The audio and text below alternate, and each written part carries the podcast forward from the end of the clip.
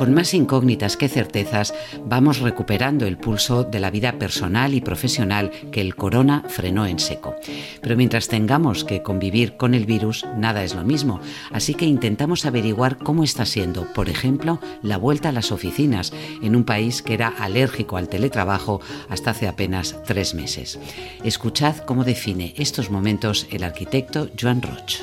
Igual que la sensación de hoy, primer día de trabajo con más gente ya en el estudio, que la gente se va incorporando un poco como en las películas, digamos, de interestelares, en las que los, astronautas despiertan de, de la hibernación, pero la nave ha seguido funcionando. Simplemente ellos van apareciendo en la nave y un poco mareados todavía, un poco con mascarillas todos, un poco lavándonos las manos todo el rato, pero la nave ha seguido funcionando y esa sensación de que la nave sigue funcionando es algo que nos, nos, nos presenta como un tema muy optimista para nosotros como astronautas tras la hibernación. Hola, soy Montserrat Domínguez y esto es Extra, el podcast del País Semanal. Nos preguntamos cómo será el trabajo en las oficinas y qué espacio queda para nuestra privacidad ahora que las fronteras se han difuminado y nuestra vida está volcada más que nunca en pantallas y aplicaciones. Marta Peirano, muy buenas, ¿cómo estás? Hola Monse, muy bien, ¿y tú? Bien, preocupada por lo que escribes sobre el riesgo totalitario ante la falta de privacidad. Es verdad que ya estaba todo a nuestro alrededor, las cámaras eh, que nos controlan y que nos siguen en los aeropuertos, en, los centros comerciales eh, y, por supuesto, toda la tecnología que hace que estemos conectados entre nosotros, pero que también haya un gran ojo siguiéndonos. ¿Qué es lo que cambia a partir de este momento? Bueno, pues entre, o sea, cambian dos cosas. La primera es que gente que no estaba utilizando ciertas tecnologías, pues a lo mejor gente mayor o gente que no, que no tiene internet o que no lo usa porque, yo qué sé, pues por, una serie de razones, eh, se, se embarcan en el uso masivo de esas tecnologías por primera vez, con todos los peligros que tiene de no entender pues cómo a lo mejor esquivar ¿no? las, las aplicaciones más eh, indiscretas o, o, elegir los, los, los valores apropiados para, no dar los permisos que no te interesan, ese tipo de cosas. Y luego, por supuesto, exponerse a gente que está aprovechando la adopción masiva de estas tecnologías para, para lanzar scams, para hacer campañas de, engaño, ¿no? de phishing y básicamente robar, estafar y, chantajear a personas. Y la segunda cosa que está pasando es que prácticas que estaban sujetas a una jurisdicción muy específica, como por ejemplo las cámaras de reconocimiento facial y de seguimiento en sitios como las fronteras, como los aeropuertos y como eh, lugares donde los derechos humanos son bastante más inestables, como los centros de detención de inmigrantes o, los, los, bueno, por los lugares donde se concentran personas que no están viviendo en un territorio que los reconozca como,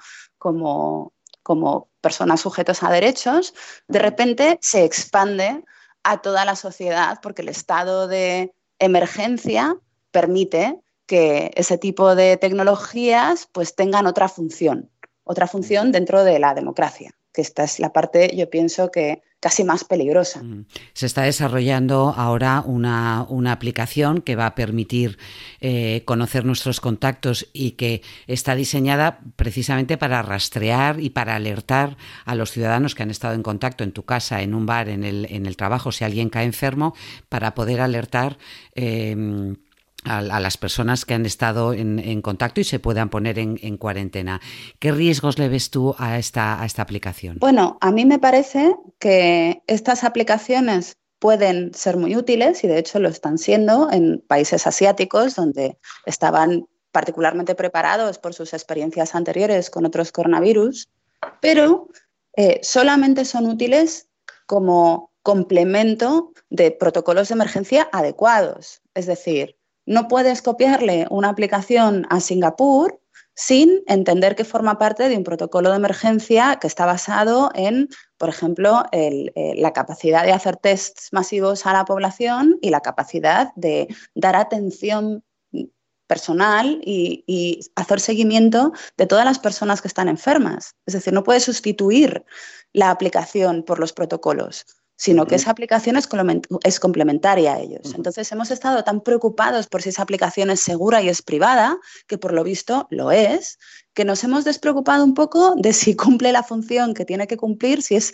necesaria en un vacío, por ejemplo, de, tecnologías apropiadas para hacer test de diagnóstico y si, y si, nos, y si no nos dará otros problemas, como por ejemplo falsos positivos, sensación de seguridad, etc. Es decir, que la tecnología tiene que estar acoplada a la capacidad de respuesta eh, que te permita esa tecnología. Es decir, si el test no es fiable, si luego nadie se ocupa de hacer el seguimiento eh, y atender a las personas con, eh, síntomas, en realidad la tecnología per se o, estas aplicaciones mm, no, no tienen la utilidad que prometen. Exactamente. Entonces aquí entra el principio de proporcionalidad, ¿no? Eh, ¿Es proporcionado la amenaza que suponen a la privacidad de las personas, de los ciudadanos, al servicio que nos pueden dar en ese contexto, contexto específico?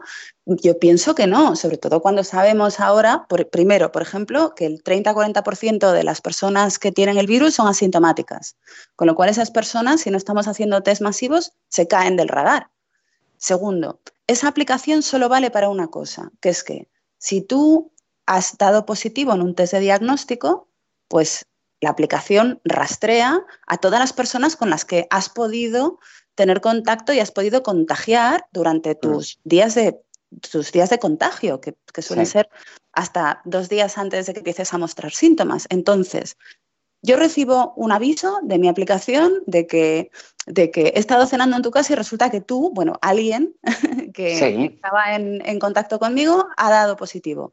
Entonces, si yo no tengo acceso a un ambulatorio donde me pueda hacer el test y a, y a mi vez avisar a todas las personas si he dado positivo de que han estado en contacto con una persona que está enferma, esa aplicación no vale para nada quedamos por hecho de que si me he cruzado en tu camino, entonces ya estoy enferma. ¿Qué, implicaciones tiene eso, por ejemplo, para mi puesto de trabajo o para el resto de mi familia?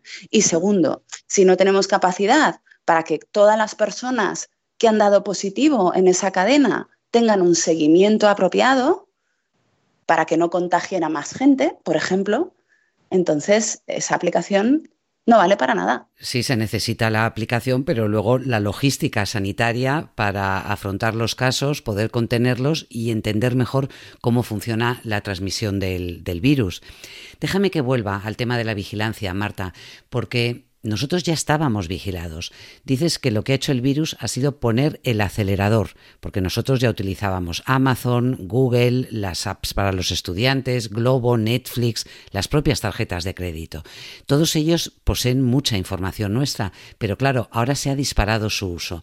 Se están disparando también los controles para evitar fraudes, phishing, incluso un hipercontrol por parte de estas empresas que poseen nuestros datos. Pues por un lado, probablemente debería ser el caso, pero por otro lado, no olvidemos que estamos en una cuarentena.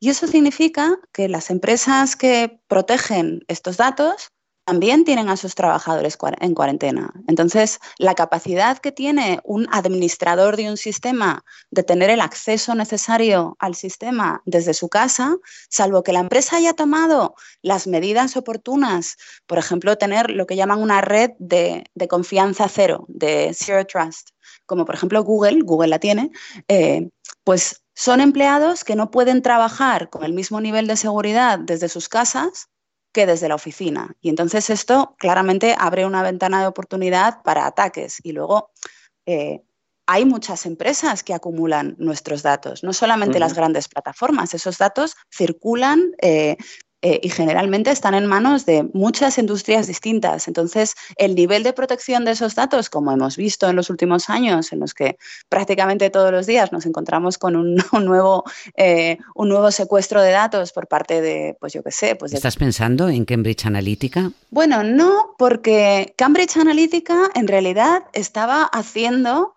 lo que una aplicación de esas características podía hacer de manera legítima dentro del ecosistema de Facebook.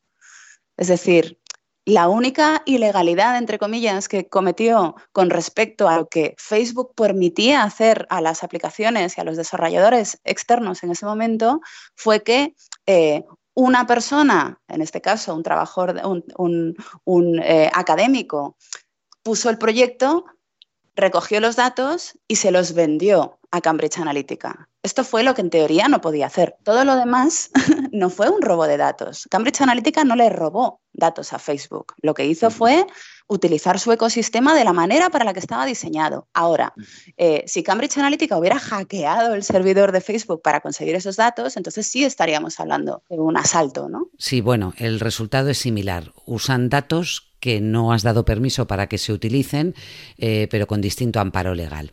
Marta, ¿te preocupa también, y lo cuentas en la pieza del País Semanal, qué va a ocurrir con el activismo? ¿De qué forma se controla, por ejemplo, en China? Estamos viendo las protestas en Hong Kong que han vuelto a la calle y han utilizado algo tan poco tecnológico como el gas lacrimógeno para aplastarlas. Em, hay un hipercontrol de los ciudadanos en las calles. Hay un riesgo real de que los gobiernos utilicen la tecnología para aplastar las protestas, ¿no? Sin duda. Y no solamente los gobiernos. Ahora mismo estamos en un momento en el que no pensamos en otra cosa que no sea el coronavirus, pero recordemos que antes, en la vida de antes, eh, había eh, manifestaciones que llevaban meses ocurriendo y que estaban ocupando eh, las portadas de nuestros periódicos, que eran las de Hong Kong, las de, las de Chile y, por ejemplo, las de Cataluña también, ¿no? Es decir, se estaba dando un movimiento de protesta social en determinados espacios que estaba siendo muy difícil de sofocar hasta ahora. Ahora de repente ha sido muy fácil sofocarlo, ¿no? En el sentido de que eh, manifestarse en la calle evidentemente es ilegal porque estamos en cuarentena. Pero por otra parte, también la distracción que supone que estemos todos preocupados por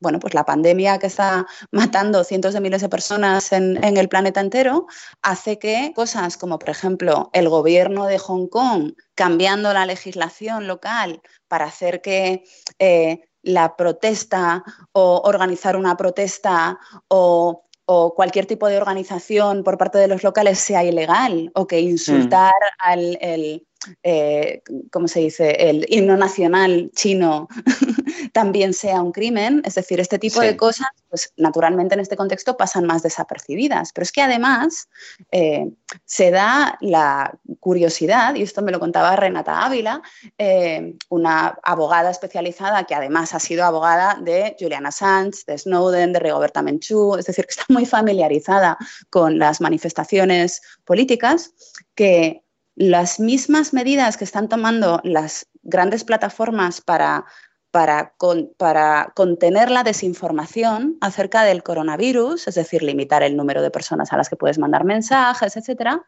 están haciendo muy difícil que esas protestas que, por ejemplo, en Chile ya se habían digitalizado mucho, porque el año pasado Chile ya vivió una cuarentena, ya, ya no podían salir a la calle eh, sin, o sea, ya tenían toque de queda ni podían, ni podían mm. relacionarse de manera normal, cuando el gobierno delegó en el ejército el control de las manifestaciones en la calle.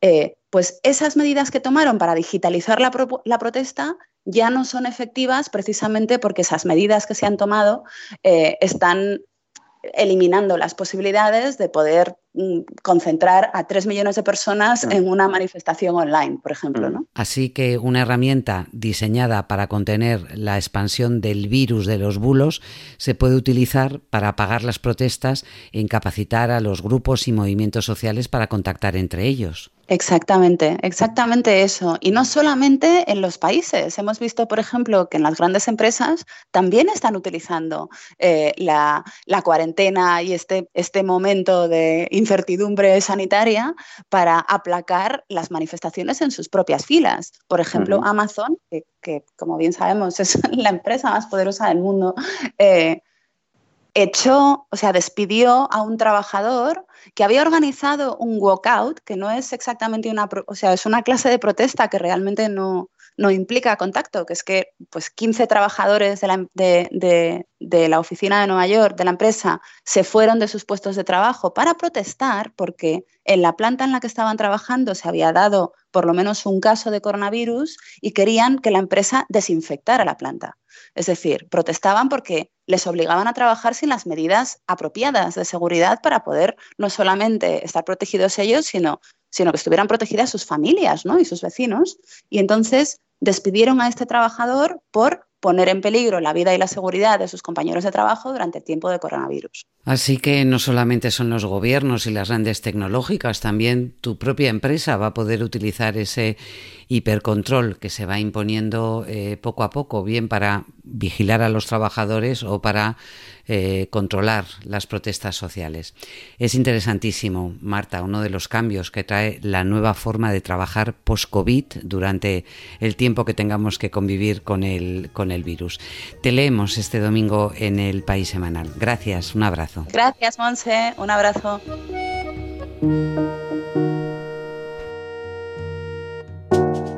Guillermo Abril, muy buenas. Hola, Monse, ¿qué tal? ¿Qué tal? Has estado investigando eh, cómo, cómo está siendo y cómo va a ser la vuelta a la oficina y qué va a ocurrir con esos eh, espacios donde muchas personas compartíamos una, una mesa y ahora por eh, medidas de, seguridad y de higiene no lo vamos a, poder hacer. Cuéntame qué es lo que te están diciendo quienes ya están diseñando y quienes ya han empezado a trabajar físicamente después de la, del confinamiento. Bueno, pues lo primero diría que es que se reduce la ocupación pues al mínimo casi. Eh, pues hay compañías que están barajando el 15%, hay compañías que están barajando que sea la mitad de, las personas. Eh, y bueno, o hacen un poco de todo, pero sobre todo eh, la idea es que tienen que ir trazando un recorrido a lo largo de la oficina para que en ningún momento entres en contacto cercano con otras personas, otros trabajadores. Entonces, digamos, reduces la ocupación, pones una señalética por todas partes eh, que trata de que no te acerques más de dos metros a otra persona, básicamente. ¿Y se cierran espacios comunes, entiendo? Sí, uno de los sitios más, más peligrosos, cuentan, es, eh, claro, las cocinas, ¿no? Esta idea de eh, o las cocinas o los lugares donde se compartía la comida, ¿no? Eh, que muchas empresas lo habían fomentado en los últimos años, el llevarte incluso el tupper, ¿no? Y ese, momento de comunicación o del café, ¿no? Todos juntos y tal. Y ese es uno de los lugares más complicados. Eh, las salas de reunión. he visto dos, dos formatos. El formato la cerramos directamente Tres incluso. El formato lo cerramos directamente, el formato la convertimos en un solo puesto de trabajo y el formato reducimos el aforo a, pues, a un tercio o a un 20%. Que eso conlleva turnos diferentes, rotatorios de trabajadores y sobre todo un, una organización por parte de la empresa para explicarles a los trabajadores quién tiene que venir, cuándo, en qué horarios, por ejemplo, para colapsar, para no colapsar Em, los ascensores. Vamos a subir hasta eh, uno de los rascacielos emblemáticos de, Madrid, nada menos que hasta el piso 50.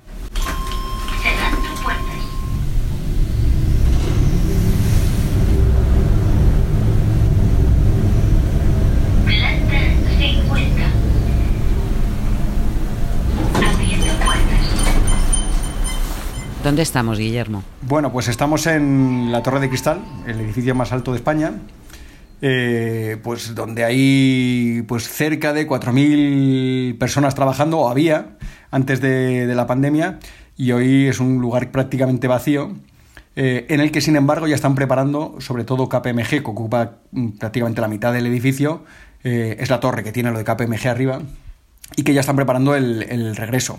En la Plaza 50, de hecho, mm, es un sitio como de, encuentros y de actos, etcétera, ¿no? Una terraza bonita y tal, pero lo que han habilitado son cinco plantas de momento, eh, de las, eh, no sé cuántas tienen, veintitantas eh, plantas, para que puedan regresar los oficinistas, los, sus ejecutivos, sus empleados.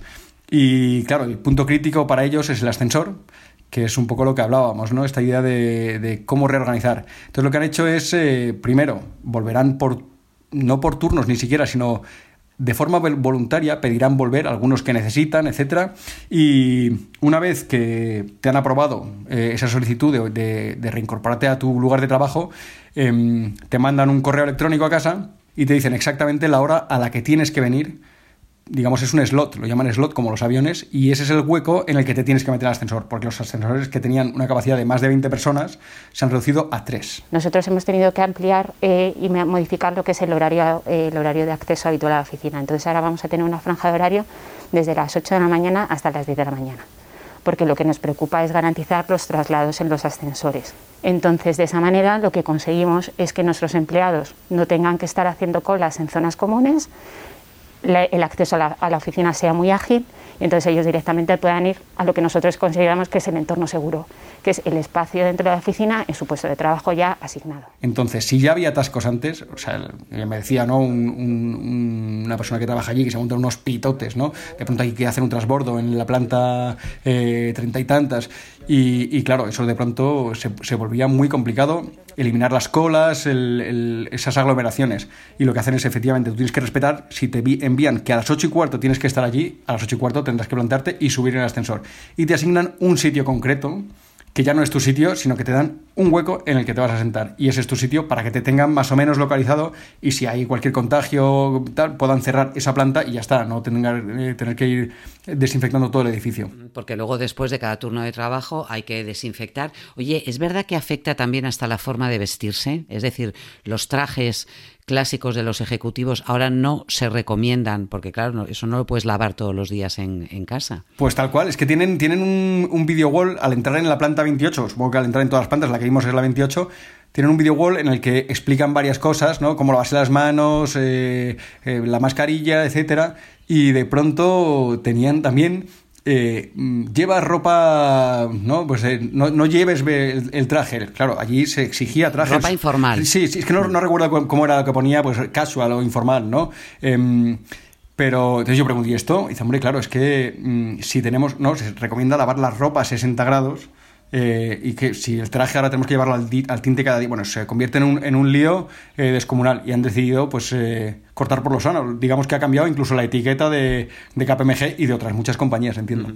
estuviste también en, en Indra.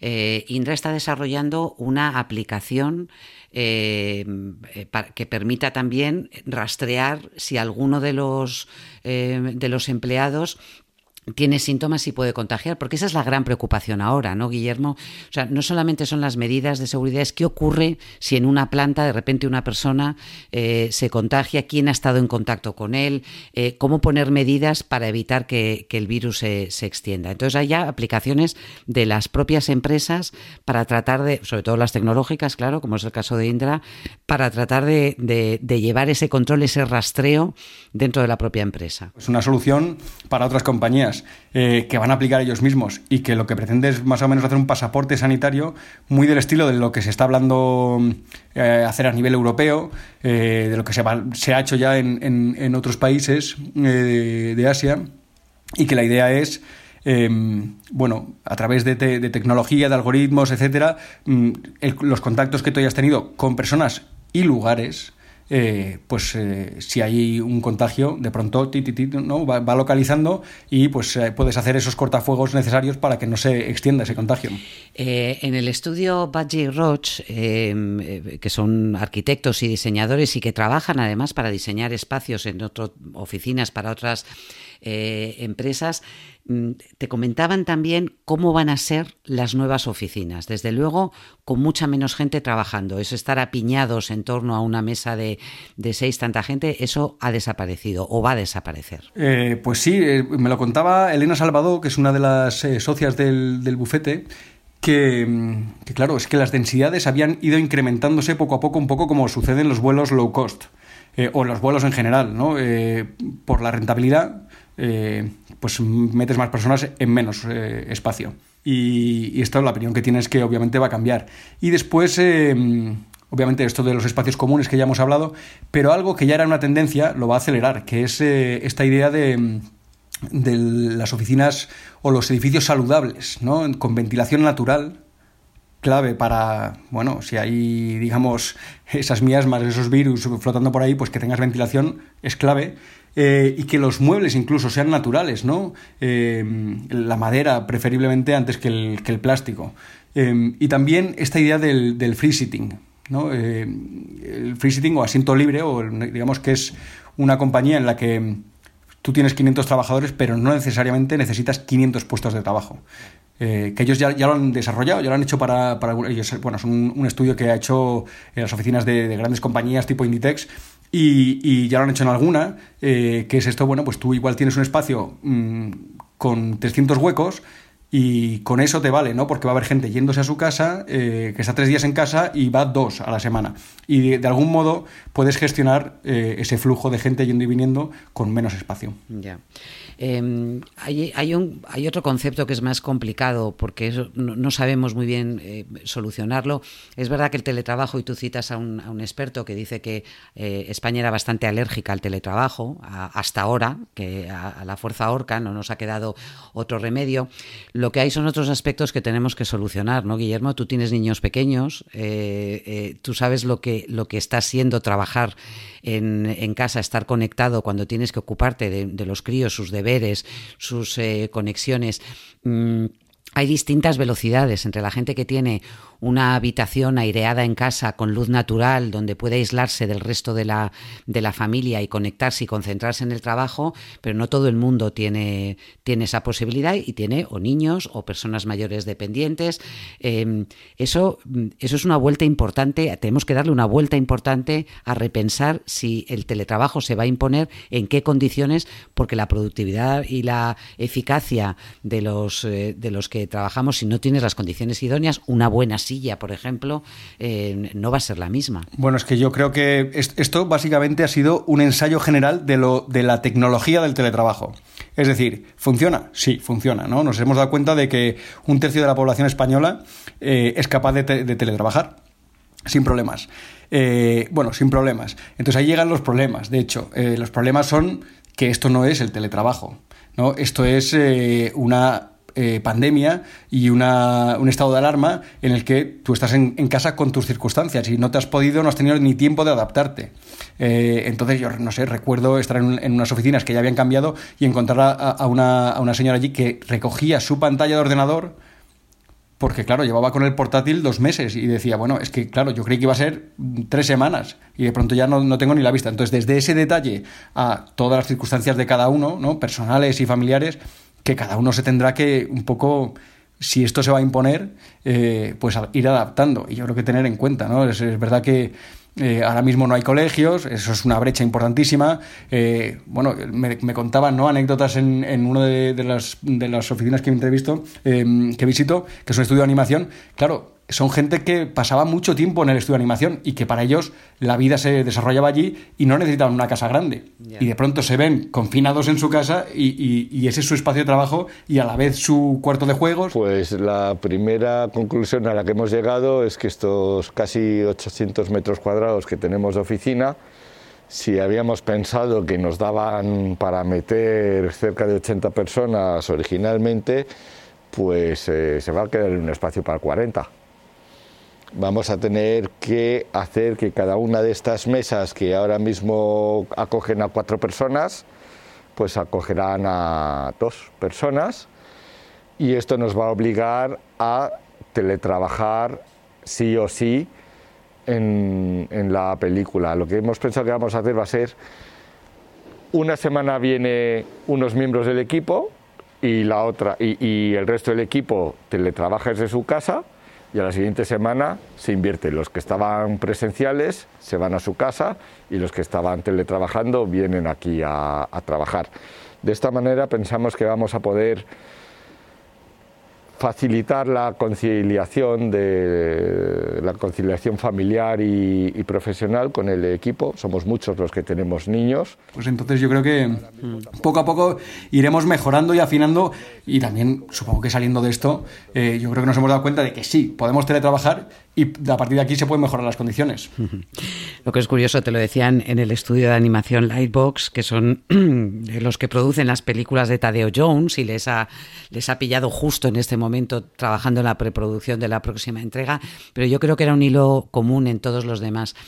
Hay algo que es insustituible del contacto personal eh, con los compañeros de trabajo. Hay una creatividad, em, eh, un, em, una imaginación que se desata y que, y que sale también de las conversaciones y todos, todos, todos, a pesar de que muchos se han adaptado bien al teletrabajo y, y, a, veces tiene también ventajas, echan de menos ese contacto personal. Pues es que es evidente, ¿no? O sea, somos capaces de hacerlo funcionar, pero no es lo mismo.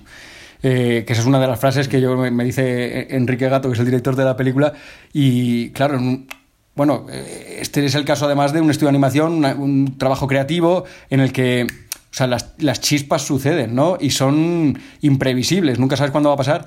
Y hablaban de ese corro, ¿no? Que de pronto se forma en, cuando alguien dice ¡Buah! ¿no? Y, todos van alrededor y se juntan.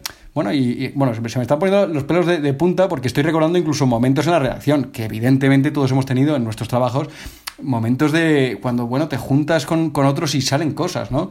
Y es verdad que aquí se, se puede hacer, se puede hacer pero, pero falta, ¿no? Falta, un, falta ese algo, que no, ese no se sabe qué, que es el, el hecho de que somos personas, seres sociales. Sí, nosotros también nos hemos hiperconectado bien, pero también echamos mucho de menos ese contacto personal que también en una redacción, en un entorno periodístico, es tan importante para afilar la mente, para hacer ping-pong con las ideas y, bueno, hacer un mejor trabajo y sobre todo enriquecerte de los compañeros. Pronto, Guillermo, pronto. Eso espero, yo también tengo muchas ganas. Oye, gracias, estupendo este, este reportaje sobre dónde está la oficina, qué es lo que va a cambiar en las oficinas a medida que nos volvamos a incorporar a ellas. Un abrazo, cuídate. Un abrazo, Monse, chao, hasta luego.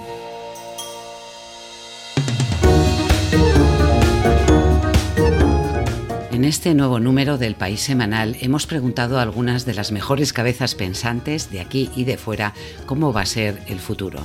Norman Foster, por ejemplo, cree que nada cambiará, solo se acelerarán los cambios que ya estaban latentes hacia ciudades y espacios más saludables. The pandemic will seem to change everything, but really nothing will change because the trends which are inevitable will accelerate Everything will happen faster. Rafa Nadal tiene tantas ganas de volver ya a la competición que es optimista. Yo tengo plena confianza de que volveremos a tener un futuro igual que el que teníamos antes, ¿no? podemos seguir disfrutando de las cosas que teníamos antes. Todas las cosas que antes considerábamos normales, ahora nos apetecen muchísimo. Yo ayer me fui a dar un paseo, que a mí no me gusta ni tan siquiera pasear.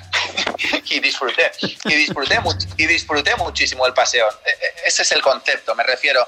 Antes dejábamos de valorar todas las cosas buenas que teníamos. Con lo cual creo que cuando volvamos, por una vez, valorar todo lo bien que estamos habitualmente. Javier Solana, que ha pasado semanas ingresado por el coronavirus y ya está incorporado a su despacho en el Museo del Prado, echa de menos más cooperación y menos confrontación en estos momentos.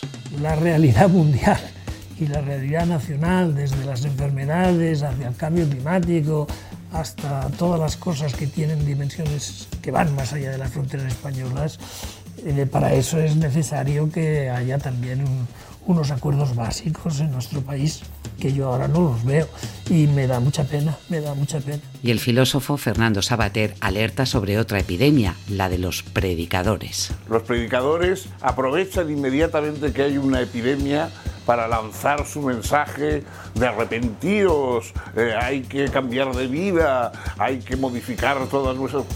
De alguna forma, como si los culpables de la epidemia fuésemos las víctimas, los que la padecemos. Estas opiniones y las de Margaret Atwood, Leo Messi, Isabel Cochet, Ferran Adrià o Ian Bremer puedes encontrarlas en el País Semanal este domingo 31 de mayo en tu kiosco y en la web en un número especial dedicado al nuevo futuro que nos espera. Y como lidiar con el futuro y con el presente es más fácil con un toque de humor, no te pierdas la visión de nueve sabios, Javier Coronas, Eva H., Joaquín Reyes, Susi Caramelo, José Mota, Lorena Castell, Tony Martínez, Luis Piedraíta, y Santiago Segura. Otro problema con el porro, el porro ya no se va a poder pasar, o sea, los porros tendrán que ser unipersonales. y esa persona, eh, Javi? Y esa persona que decía, ah, yo doy una caladita y ya no quiero Pero es que esa gente que era, que era muy, muy caraduras, venga, pues esa gente que se compre la... compartir postre. Claro. Claro. Yo la gente que insulta por el balcón me parece fenomenal. Creo que se ha insultado poco en este país. No solamente ya lo, solamente lo enfoquemos al tema de este, sino que, por ejemplo, ya lo extendamos a más cosas. ¿Qué más combinan los colores? ¡Vete a tu casa! el hater del balcón, el hater que pega voces y luego una, una, una, asociación para recuperarlos, ¿no? Para decir, yo insultaba desde el balcón, se me fue de las manos. Yo he sido balconazi. Yo soy balconazi. Balcónicos, balcónicos anónimos. Estáis operando mal, ¿eh? Cuando llegáis a casa hay que quitarse los zapatos, pasarlos por lejía, pantalón, la parte de arriba, desnudarte entero, que es lo que yo hago, y me doy una vuelta en cueros por dos manzanas de barrio. Para airear. Es bueno airear. Al frente de la realización de este extra EPS está Verónica Figueroa. Ánimo y hasta la próxima semana.